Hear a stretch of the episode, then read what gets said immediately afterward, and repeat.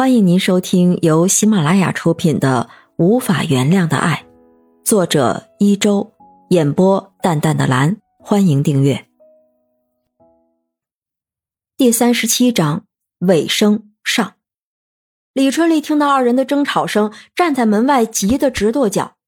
当他看见文玉哥满脸都是泪水出来时，生气又着急，差点与女儿撞个满怀。文玉哥回头瞅一眼，急忙转头催促道：“快去叫医生！”李春丽转身去叫医生，文玉哥哭泣着跑出医院，他冲着天空大叫：“无法原谅啊！”此时的李春娇怎么也没想到，父亲是杀害母亲的凶手。虽然是间接所为，但母亲确实死在了自家的楼门口。若不是父亲的拳打脚踢，母亲也不会往外跑，更不会被歹徒捅刀子。无论如何，也无法原谅父亲犯下的错误与罪行。他咆哮道：“怎么会是这样啊！”这时，哥嫂走来，李春娇扑到哥哥怀中，失魂落魄地哭泣着。嫂子拽着她的衣袖问道：“爸爸怎么了？”李春娇松开哥哥，叫喊道。他怎么了？他是杀害妈妈的凶手。嫂子左右看了看，小声提醒：“小心隔墙有耳。”哥哥瞪眼问妹妹：“听到什么了？”然后盯着妻子埋怨道：“你也跟着胡说八道。”李春娇哭泣着回答：“爸跟文玉哥谈话，我听到了。”哥哥虎着脸教训道：“你们呀，真是糊涂。”爸爸这些年没说，有他不说的道理。此时他都要驾鹤西去了，不说是对我们的爱护，你们这时候说出来，想毁掉这个家吗？李春娇反问道。那按照你的逻辑，他这是爱我们呗？这也算是爱的话，那么我无法原谅他。是他让我们失去妈妈，失去了家，他的这份爱只是九牛一毛，真的无法面对和原谅。室外的广场上，文玉哥的手机铃声响起，是姜太公打来的。他问：“聊得如何啊？论文可以收尾了吗？”文玉哥叫喊着：“谁让你走的？都是你的错！”姜太公问：“怎么还怪罪到我头上了？我可是一直都在帮助你啊！”文玉哥任性劲儿上来，叫喊道：“就是你鼓励我一直追查下去的，这下好，我们都成了窝藏犯、包庇犯。”姜太公问：“果真是你老爷所为吗？”文玉哥回答：“那倒不是，这些淤青不至于致命，要他性命的还是那刀伤，应当另有其人吧。”病房内，抢救后苏醒过来的李博阳微弱地睁开双眼，扫视着周围之人，眼睛停留在冷雪如身上，摆手示意摘下氧气罩。李春丽替他摘下，叮嘱说。只能摘下一会儿啊！冷雪如上前握住他的手，久久不肯松开。李博阳用微弱的声音说：“大恩不言谢，但我还是要说谢谢你。就因为沈梅花的案子一直没破案，所以你对我的好，我不能承诺什么。”承诺了也无法兑现，特别是当我犯病的时候啊，像一头野兽。我不想让你成为像沈梅花一样的牺牲品。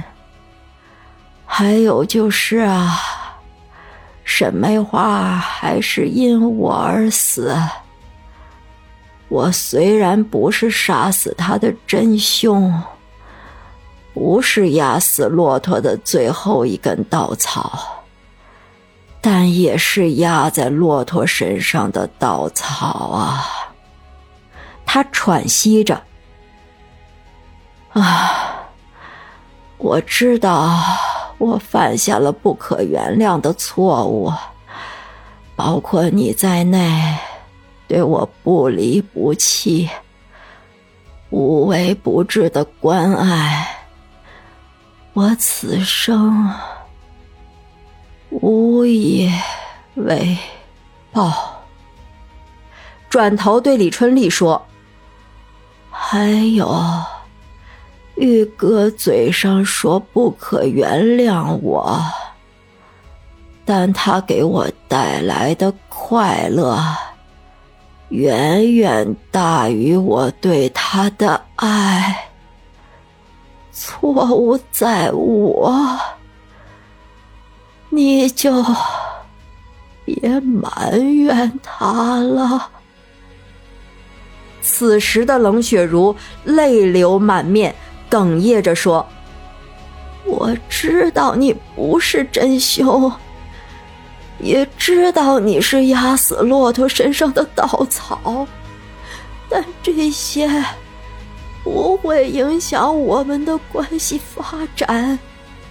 谁说我想嫁给你？想得美！我们就是亲家，就是一家人。李博阳听完哈哈大笑，这笑声一停，他就再也没说话。在场之人目瞪口呆，李春丽嚎啕大哭，她捶胸顿足。是啊，妈妈也算是被他间接害死，但真正的凶手不是爸爸。嘴上说无法原谅他，可这些年大家对他的爱并没有停止，他的伤痛也一次又一次被揭开，他心里的苦楚又有谁能替他分担呢？也许他说的爱与保护也是存在的方式，只是不被理解和原谅。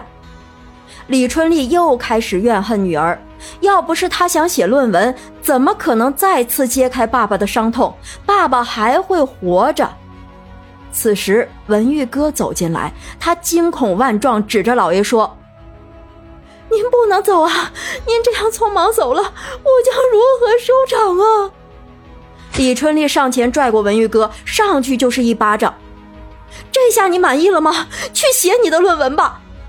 此时，从门外走来的文君见状，急忙劝慰妻子：“别添乱了，让爸爸平静的走吧。”说完，他看见妈妈，一把将妈妈揽入怀中，安慰说：“别害怕，我们来陪您。”文玉哥在参加完老爷的葬礼之后，将自己收集到的第一手材料整理好，交给宣城刑警队，希望能帮助警队及早侦破此案，将那个抢劫犯抓捕归案。听众朋友，本集已播讲完毕，请订阅专辑，下集精彩继续。